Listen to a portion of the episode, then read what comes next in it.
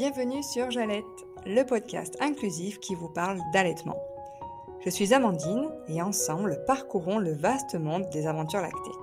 Petites, grandes, difficiles, savoureuses, du premier hors liquide au sevrage, diffusons les bonnes informations. Car le partage, c'est la clé. Et pour ce premier épisode de la saison 2, je vous emmène pour un tour des mythes qui entourent l'allaitement. Et croyez-moi, ils sont nombreux. Certains sont bien tenaces, traversant même les décennies. Entre le lait qui n'est pas suffisant ou nourrissant, à l'allaitement qui déforme les seins, vous allez voir, tous ces stéréotypes ont une explication. Je retrouve donc avec plaisir Carole Hervé, que vous avez déjà écouté dans l'épisode 32 au sujet du co-allaitement. Elle s'est prêtée au jeu aujourd'hui de mettre un coup de revers à ces clichés lactés. D'ailleurs, je le rappelle, Carole Hervé est consultante en lactation IBCLC. Elle donne des consultations même à distance, en visio. Alors n'hésitez pas à la contacter si vous souhaitez un rendez-vous. Je vous souhaite une très belle écoute.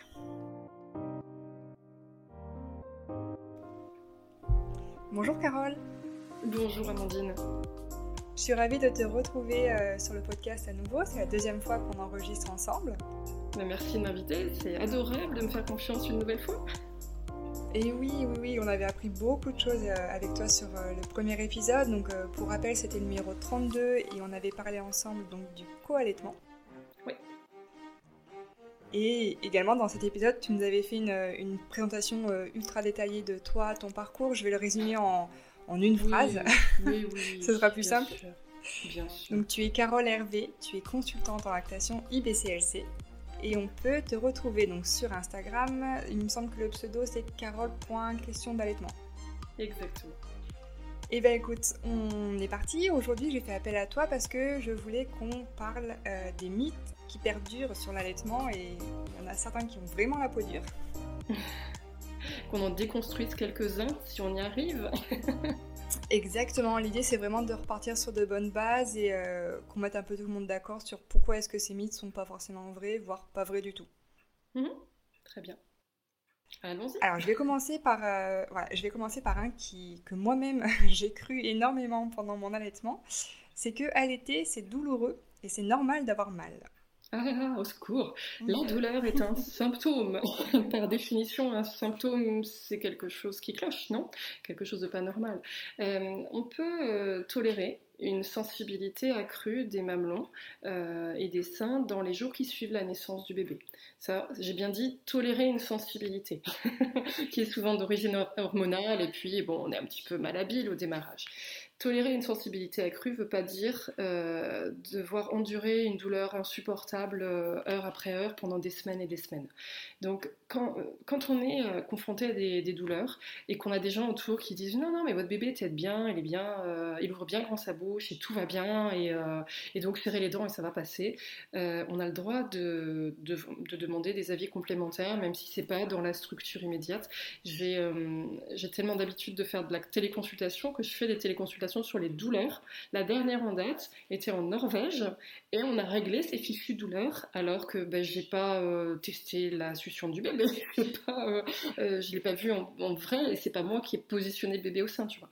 Donc on, peut aussi faire appel à des gens un peu spécialisés dans le domaine qui sauront nous éclairer, mais surtout ne pas rester dans ces douleurs. Hmm.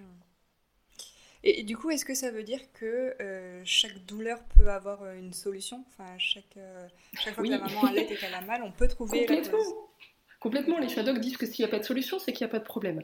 Donc, euh, tu, as des douleurs qui sont euh, d'origine euh, bactérienne, une infection bactérienne. Parfois, ça va être une mycose. Parfois, ça va être un, réflexe de morsure qui crée un pincement. parfois, ça va être un, frein de langue qui râpe le mamelon contre, contre le palais dur de, la maman. C'est après généralement plus des malpositions.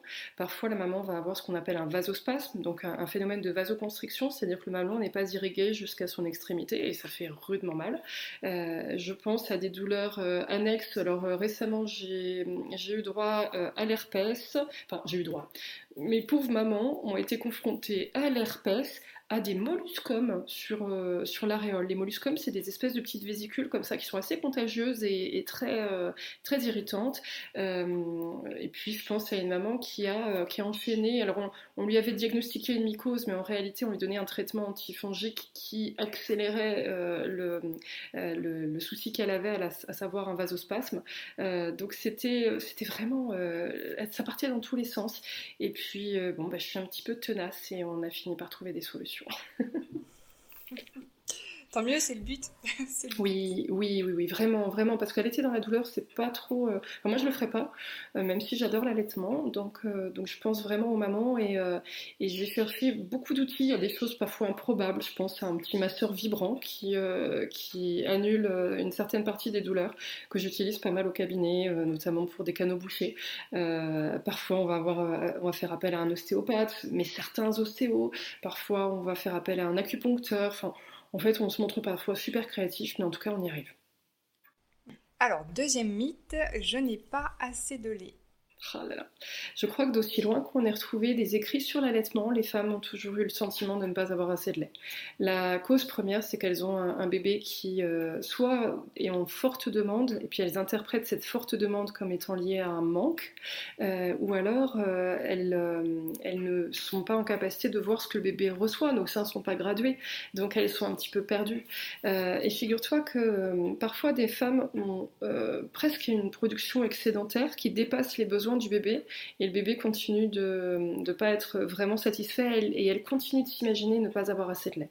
Donc, euh, mis à part quelques cas de figure euh, de, pathologies euh, sous-jacentes qui vont créer une hypolactation primaire, j'utilise des gros mots, hein, mais qui vont en fait empêcher la maman d'avoir d'emblée suffisamment de lait. Il y a quelques pathologies comme ça, mais elles sont peu fréquentes.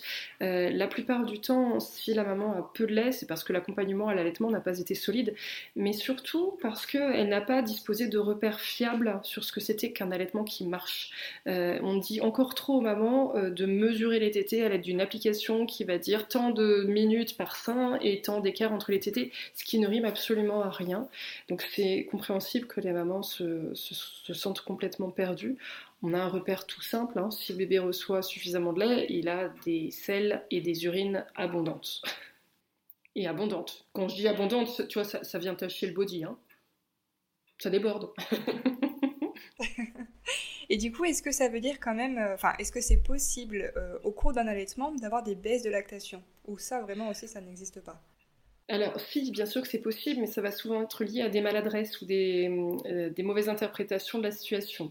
Il y a des personnes qui vont dire le bébé doit être allaité à la demande, Sauf que maintenant, il fait 5 kilos et il doit être à 5 tétés par jour. Ou alors, on sort de la maternité et maintenant, il faut être à un sein par tété. Et ça, ça n'a aucun, aucune raison d'être.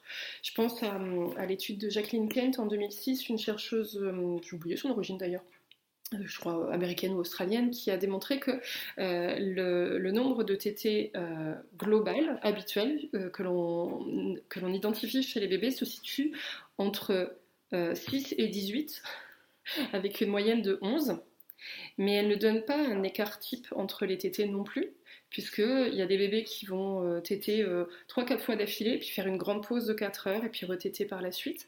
Donc il y a énormément de variables là-dedans. Et puis il y a des bébés qui se contenteront toujours d'un seul sein. Il y en a qui prendront systématiquement les deux. Il y en a qui feront parfois un, parfois les deux, parfois même trois. Euh, donc, euh, donc en fait, il y a beaucoup de variables. et finalement, euh, quand les mamans se, comparent à leurs copines ou, qu'on leur fait l'injonction, qu'on leur donne l'injonction de à tel âge, maintenant il faut, faut que vous ayez un petit peu plus la paix, il hein, faut espacer les tétés parce qu'il est grand maintenant, eh bien, elles réduisent le nombre de tétés et réduire le nombre de tétés, ça amène à une baisse de lactation. Je pense à une maman qui a repéré ça, que j'ai eu en la semaine dernière, et en fait, je l'écoute et puis elle me dit mais je suis en train de me dire que j'aurais peut-être pas dû mettre la tétine aussitôt et j'aurais peut-être pas dû réduire les tétés à un seul sein. Voilà. Et elle a tout, elle a tout compris. Est-ce que ça peut venir aussi euh, peut-être euh, à cause d'une dépression ou d'une très grande fatigue? Ça, peut influencer la lactation? Euh, j'ai accompagné beaucoup de mamans confrontées à une grosse fatigue ou une dépression, c'est pas, pas ce qui faisait baisser leur lactation. En fait, quand on, est vraiment fatigué, l'éjection du lait est amoindrie. Mais si on continue d'être euh, attentive à l'expression des besoins de notre bébé, eh bien, il n'y a aucune raison qu'on ait moins de lait c'est pas c'est pas qu'on va avoir moins de lait, on va avoir un ressenti que notre bébé est moins satisfait parce que l'éjection est amoindrie. C'est en fait pour faire sortir du lait seins, on a besoin d'ocytocine, c'est l'hormone de l'amour, c'est l'hormone du plaisir. Et quand on est complètement épuisé, on est raplapla et l'éjection est un petit peu plus faible. Et idem quand on souffre de dépression. Mais ça ne veut pas dire que notre corps ne peut pas produire la quantité requise. Alors, troisième mythe, mon lait n'est pas assez nourrissant. Le gros. Qu'est-ce qu'on entend celui-là euh, Pendant longtemps, je disais mais non, mais c'est complètement euh, impossible. Euh, et, aujourd'hui, finalement, j'ai une parade à cette question-là qui est oui, le lait pas nourrissant existe. Chez les mamans végétaliennes non supplémentées en vitamine B12. C'est-à-dire que la vitamine B12 est, essentielle au développement du cerveau de, l'enfant. Les mamans véganes qui ne sont pas euh, assez euh, attentives à leur régime alimentaire et qui ne complètent pas leur régime par des compléments de vitamine B12 vont, leur lait va manquer de cette vitamine qui est essentielle au développement de leur bébé. Donc c'est l'un des rares cas de figure qui ferait que le lait ne serait pas assez nourrissant. L'autre cas de figure, c'est les mamans gravement dénutries. Mais il suffit de regarder, tu vois, regarde un reportage d'anthropologie où tu vois euh, euh, des, euh, des, tribus dites primitives dans, des pays reculés. on voit que les bébés sont bien potelés, bien portants et tout va bien. Alors qu'ils n'ont peut-être pas le régime alimentaire que l'on a avec toute cette variété d'aliments et puis de vitamines à leur disposition. Donc le lait des mères est euh, égal partout dans le monde. Quand le bébé ne grossit pas assez, c'est pas que le lait de la maman n'est pas nourrissant, c'est qu'il n'y a pas assez de lait. Alors quatrième mythe euh, assez gros aussi, l'allaitement déforme et abîme les seins. Oh, je l'adore celui-là. Euh, alors parmi les facteurs reconnus de déformation des seins, tu as l'âge, l'hérédité, la consommation de tabac, la consommation d'alcool, la grossesse et il n'y a pas de différence que la maman allait et que la maman n'allaite pas. Donc à partir du moment où on a été enceinte, nos seins ont pris du volume, c'est d'ailleurs l'un des signes qui montre que la maman est enceinte. Et en fait, nos seins, ce pas, pas un tissu élastique, ce sont des fibres qui sont euh, assez rigides et quand elles sont distendues, eh bien, elles ont tendance à être attirées par la gravité et par le sol. Donc euh, en, prenant un petit peu de bouteille, on va avoir des seins qui peuvent tomber un petit peu. Après, on n'est pas tout égal là-dessus. Et puis, ce qui fait le galbe de nos seins, c'est souvent le gras. Donc, si on fond après une grossesse ou après un allaitement, eh bien, euh, on va avoir des seins un petit peu, euh, un petit peu plus vides. mais bon, dès qu'on reprend un ou deux kilos, c'est les rares fois où on est content de reprendre un ou deux kilos. Ça y est, nos seins se repulpent. c'est bon à savoir du coup. Ouais.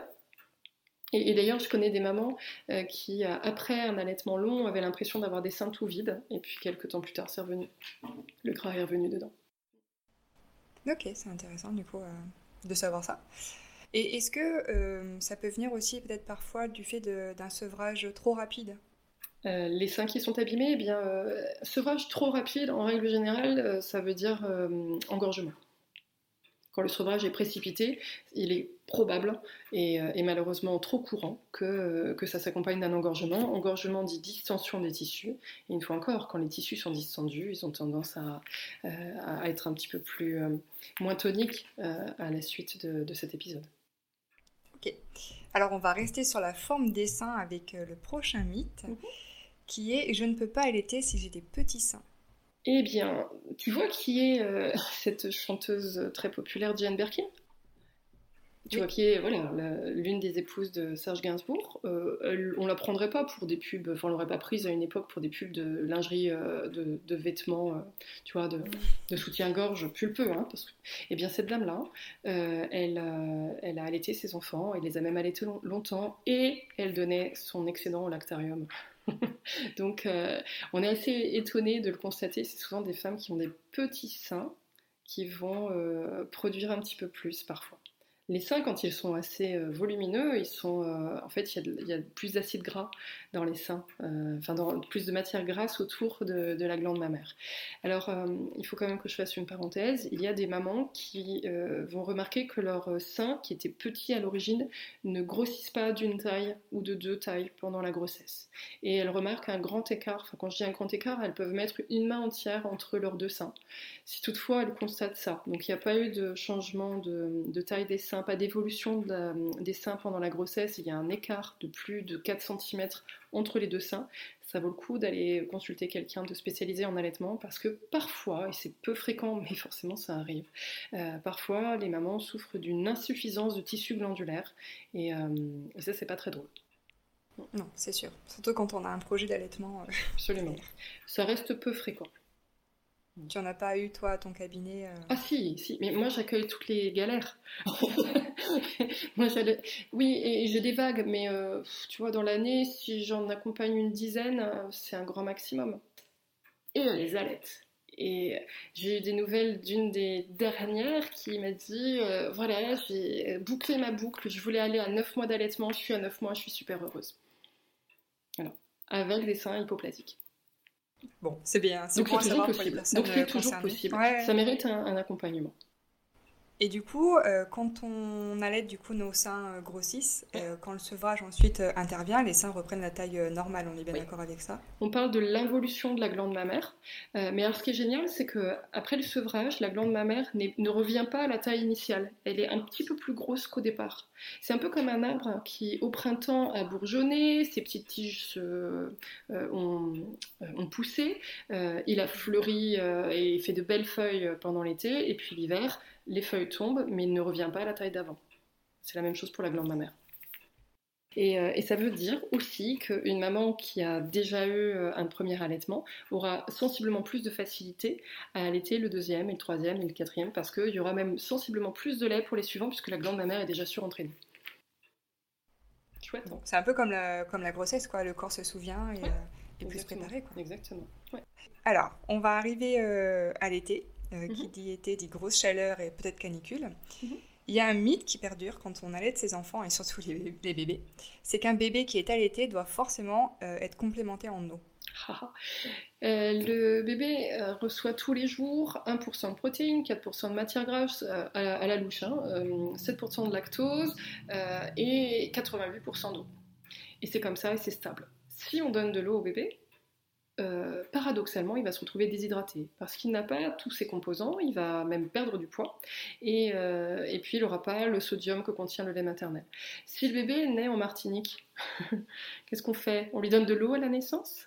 Donc l'OMS euh, recommande un allaitement exclusif les six premiers mois de la vie du tout petit et exclusif, ça veut dire sans eau, sans petite tisane, sans voilà, on n'a pas besoin de donner une boisson autre à l'enfant.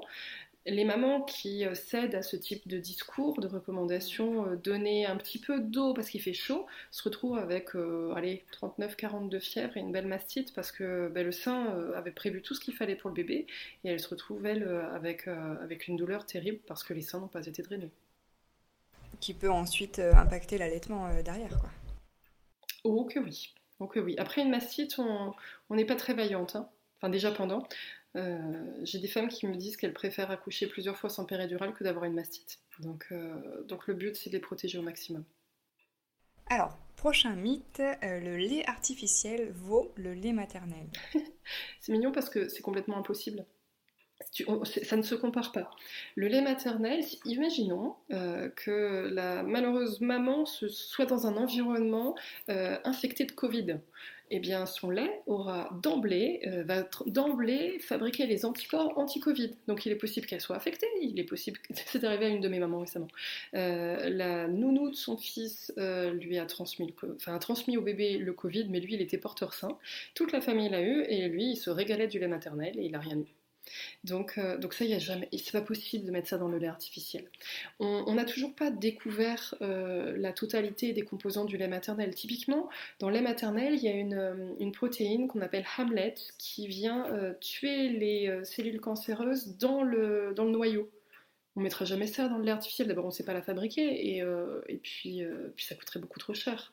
Donc, euh, quand on, je donne une formation comme ça aux professionnels et je leur montre une diapositive où on a une petite colonne de ce que l'on peut retrouver dans le lait artificiel et on en a cinq écrits beaucoup plus petites des composants qu'on a découverts du lait maternel. Donc, on peut absolument pas, tu vois, si on prend deux légumes, les poireaux, les carottes sont deux légumes, mais c'est pas les mêmes. Donc, euh, donc on peut absolument pas. Les, gens qui prétendent qu'on fait du lait artificiel aussi bien que le lait maternel, euh, soit ils sont, euh, ce sont des menteurs et ils, véhiculent leur message d'une manière un petit peu honteuse, soit ils sont simplement pas au courant que c'est impossible. Le lait artificiel, c'est à base de lait de vache. Hein, la plupart du temps. Alors après, on va trouver des alternatives, mais, mais c'est pas du lait fabriqué pour ce petit-là. une maman qui, qui accouche mettons 2-3 semaines en avance, elle a un lait spécifique pour le bébé né à ce, à terme-là. Une maman qui accouche prématurément, elle produit un lait spécifique pour le bébé prémat. Et le lait artificiel, bon, bah, on va trouver des alternatives, mais on ne peut pas le copier, c'est beaucoup trop lourd à faire. Hmm. Oui, puis c'est bien pour ça que les bébés euh, qui sont nés prématurément, euh, on leur donne euh, en fait du lait maternel grâce au lactarium et pas du lait en poudre. Absolument. Bah, en fait, c'est pas, c'est pas un, enfin, c'est un choix euh, qui s'impose, c'est-à-dire que les bébés euh, préma, s'ils ne reçoivent pas de lait maternel, ils ont euh, plus de risques de décéder, tout simplement. En tout cas, les bébés nés avant 32 semaines d'aménorrhée. Et puis, il y, a quelque chose de fabuleux dans le lait maternel. Quand, que l'on ait un garçon ou une fille, on ne produit pas le même lait. Donc une maman de petit gars produit un lait pour un petit garçon, une maman de petite fille produit un lait pour petite fille. Et la quantité est même différente. C'est marrant. Ça c'est fou, hein. Ça c'est. C'est incroyable quand on y pense, euh, la capacité du, corps. Oui, absolument. Mais, tu vois, en même temps, la composition du lait va être la même que l'on soit nous-mêmes, euh, euh, qu'on ait un régime alimentaire déséquilibré ou qu'on soit la pro de, la diététique. On aura le même lait. Ce qui va changer, c'est certaines vitamines et, la composition, enfin, la composition des acides gras. Si on mange que des fast-foods, on aura des acides gras trans dans notre lait, mais on aura la même quantité. Mais c'est marrant, on, a, on produit pratiquement tout le même lait euh, d'un point de vue général, mais après, il est spécifique pour notre bébé à nous à ce moment-là. Ok, donc ça veut dire que peu importe notre alimentation, euh, ça va pas changer la qualité du lait. Alors, si euh, vraiment si tu manges que du fast-food, c'est dommage, mais tu vas pas modifier la quantité en, en, glucides, enfin en lactose, tu vas pas modifier la quantité en protéines, ça restera extrêmement stable. Voilà. Et, euh, et, on aime bien, euh, bah, en fait, le, la vitamine D euh, passe dans le lait, donc si la maman prend des compléments de vitamine D, elle en donnera à son bébé. Il y a, voilà, on va s'assurer qu'elle ait un régime alimentaire complet, mais il n'y a pas grand-chose d'autre à voir. Ok, je pense à un autre mythe là que j'avais pas prévu, mais je le rajoute, écoute. c'est que un bébé allaité va moins bien faire ses mhm. nuits qu'un bébé au lait artificiel. Alors, les études ne confirment pas ça. Les études euh, nous apprennent qu'une maman qui allait exclusivement va dormir 40 minutes de plus sur 24 heures qu'une maman qui n'allait pas du tout et 20 minutes de plus qu'une maman qui donne du lait artificiel. Donc ça, c'est le vieil adage, euh, allez, rajouter des farines, donner un bon gros biberon de lait artificiel et le bébé va dormir. Alors, quand on dit ça, quand je, quand je m'appuie sur cette étude, j'ai forcément quelqu'un qui va me dire Ah, mais moi j'ai donné du lait artificiel et mon bébé a mieux dormi. Euh, alors, Peut-être que le bébé a, mieux dormi, mais peut-être que c'était lié à un âge, peut-être aussi que c'était lié au fait que cet enfant ne recevait pas suffisamment de lait maternel hein, auparavant et qu'il réclamait beaucoup beaucoup la nuit parce qu'il sentait qu'il avait besoin d'activer la, sécrétion lactée de sa maman. Euh, et donc à partir du moment où on lui donne du lait artificiel, ça le, ça le cale un petit peu plus. On remarque que le bébé qui euh, reçoit du lait artificiel, il a l'estomac un peu plombé et donc on a l'impression qu'il est un petit peu plus lourd. Mais si on, on cumule le nombre de minutes de sommeil dans la journée, on va se rendre compte que ce sont les euh, mamans allaitantes qui sont gagnantes. Alors, dernier mythe, euh, si je reprends le travail, je dois sevrer mon bébé. C'est terrible parce qu'il y a encore beaucoup de structures et beaucoup d'assistantes maternelles euh, à qui on a fait croire que c'était indispensable de sevrer le bébé au moment de la reprise du travail, ce qui heureusement n'est pas le cas. Euh, je dis ça parce que je connais des mamans qui ont repris le travail 10 ou 15 jours après la naissance de leur bébé. oui, on est en France, oui, on a un congé maternité, mais il y a des professions qui ne sont pas toujours évidentes. Et donc, si je prends plus une situation globale, la maman qui a eu 10 semaines de congé et puis qui va reprendre son activité professionnelle sans ayant été en capacité de, rajouter des vacances, eh bien, la, la loi française l'autorise soit à accueillir son bébé sur son lieu de travail, soit à partir une heure plus tôt euh, pour aller l'allaiter, soit à s'octroyer une heure qu'elle qu'elle organise comme elle le souhaite dans la journée euh, pour pouvoir recueillir son lait. Maintenant, cette heure, elle va être rémunérée à la discrétion de son employeur. Donc il y a des employeurs qui ont prévu ça dans la convention collective, il y en a qui, euh, qui considèrent que mais non, pas du tout, il ne devrait pas y avoir ce temps d'allaitement. Mais les mamans sont rusées elles font un peu comme les fumeurs. Eh bien, un fumeur, il ne dit pas à son employeur Au fait, je fume, est-ce que j'ai l'autorisation de fumer? Non, ils font des pots cigarettes. Et la pause cigarette, ça peut durer un petit quart d'heure. Et, euh, un quart d'heure, ah, ils se glissent 3-4 fois dans la journée. Bah, ça c'est ce qu'utilisent les mamans pour pouvoir recueillir leur lait. Donc euh, sevrer absolument lorsqu'on reprend le travail, euh, là je dis non. Euh, au moment où cette injonction arrive sur le, devant de la scène, ce que je vais proposer c'est d'abord que la maman me, me raconte son quotidien avec son bébé. Est-ce qu'elle prend du plaisir à allaiter son bébé? Si le mot plaisir est vraiment là, de toute façon ça se voit dans les yeux de la maman. Elle n'a pas besoin de le dire, on sent que la relation est vraiment épanouissante. Et eh bien à ce moment-là, je lui dis, écoutez, je vous propose plusieurs alternatives. Voici ce que vous pouvez faire. Sevrer complètement, sevrer partiellement, poursuivre exclusivement, attendre la diversification pour faire une forme de mixte. En fait, il y a plusieurs euh, pistes possibles et, euh, et, la maman, à ce moment-là, elle n'est pas confrontée à un mur, à, la brutalité de devoir sevrer et de devoir scinder sa vie de femme, mère et, euh, et sa vie de, femme active, euh, elle peut aussi euh, vivre son allaitement et le prolonger à loisir, selon son plaisir. C'est important de le dire, tu as raison. Et du coup, euh, qu'en est-il des femmes qui, euh, tu sais, qui ont des professions un peu plus euh, cadencées, avec un rythme effréné, qui parfois doivent enchaîner 12 heures de travail, je pense notamment aux, infirmières? Mhm. Est-ce qu'il y a des solutions pour ces cas-là? Bien, moi, je pense euh, à une maman juge qui enchaîne des, euh, audiences comme ça au tribunal. Euh. Elle me disait qu'elle elle était capable d'enchaîner de 13h à 21h avec une pause de 5 minutes. Et alors, elle a été exceptionnelle de créativité. Elle s'est procuré un tire-lait très discret. Alors, certes, c'est un tire-lait qu'elle a dû acheter et qui coûte un peu cher. Il y en a pour 6 à 700 euros en double pompage même. Euh, mais elle me disait, c'est pas grave, c'est mon premier bébé et j'en aurai d'autres, et puis ça me tient vraiment à cœur de poursuivre mon allaitement. Et en fait, elle le glisse dans le soutien-gorge sous sa robe de juge. elle, le, gère avec son smartphone et personne ne voit rien. Et en fait, oui, les professions médicales sont pas toujours bien loties, mais c'est marrant comme un fumeur trouve toujours la possibilité d'aller fumer une cigarette. La maman allaitante, elle, elle, elle comment, traîne cette espèce de petite culpabilité de oh là, je vais m'absenter, tirer mon lait, oui, mais ça se fait pas dans mon service, euh, on, risque de, euh, me faire des remarques, et, ça, ça m'embête, ça m'embête pour elle. Je pense que. Euh, elles ont la liberté de le faire et, et parfois il suffit juste d'avoir eu un exemple euh, je pense vraiment, à, je pense à des pédiatres qui disaient je vais passer un petit coup de fil à une maman et hop, elles tiraient leur, lait 5 minutes au cabinet de, pédiatrie, même si elles avaient une journée très complète. Euh, voilà, c'est le prétexte pour pas dire je vais tirer mon lait. Moi j'aurais bien aimé que la pédiatre dise écoutez, je m'accorde 5 minutes, je tire mon lait, j'arrive. Je, trouve ça, trouvais ça euh, fort en fait aussi comme message à, donner aux parents. et donc, plus on aura de personnes qui vont montrer que c'est possible, même dans des situations cocasses, j'en ai eu quand j'ai écrit un bouquin, euh, j'ai demandé aux mamans dans quel lieu un peu insolite elles avaient tiré leur lait. Et les résultats ont été vraiment très drôles, mais vraiment très très drôles. Et, euh, donc, euh, plus on, on vulgarisera cette image, et plus les mamans se sentiront libres de le faire. Et est-ce que au sein de ton cabinet, tu as eu des mamans peut-être issues du, secteur médical, tu sais, où là il y a des urgences parfois toute la journée, et comment elles se débrouillaient pour, mais regarde les professions médicales, il y en a beaucoup qui fument. Ils font la même chose. alors oui, il y a, j'ai pas dit que c'était facile, mais c'est jamais facile d'être maman ou d'être profession médicale. Euh, en effet, une infirmière, en effet, une euh, chirurgien, j'en ai, j'en ai beaucoup. Je, vois beaucoup, beaucoup de professions.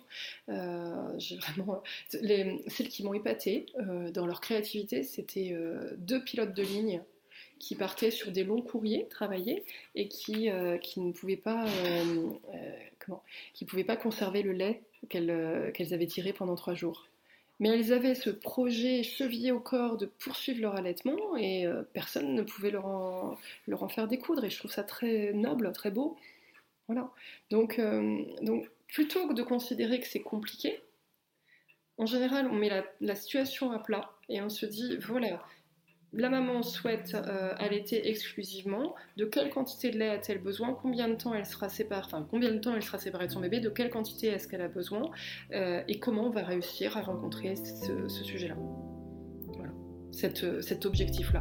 Et, parfois simplement, mais raisonner en adulte et se dire, ok, où est-ce que je veux aller, qu'est-ce que je veux, euh, et quels sont les moyens à mettre en place pour obtenir le résultat attendu, puis ça marche tout seul. Ok, et eh bien merci beaucoup Carole d'avoir un peu débroussaillé euh, ces mythes sur l'allaitement. Je t'en prie, merci à toi de m'interroger et euh, justement d'aller rechercher euh, toutes ces questions passionnantes. Oui, oui, oui, bah, c'est avec plaisir. Puis il y en aurait tellement des mythes qu'on pourrait oh, je peux passer, des jours ensemble. Ça mériterait peut-être un deuxième épisode, qui sait. Comme tu dis, qui sait. Et eh ben, je te souhaite une belle journée et à bientôt.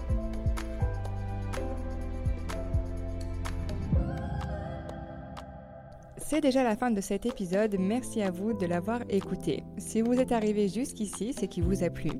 Alors je vous invite à mettre 5 étoiles sur Apple Podcast ainsi qu'un commentaire pour m'aider à le faire connaître. Si jamais Apple Podcast n'est pas pour vous, vous pouvez tout simplement le partager et en parler autour de vous. On se retrouve très vite pour un nouvel épisode.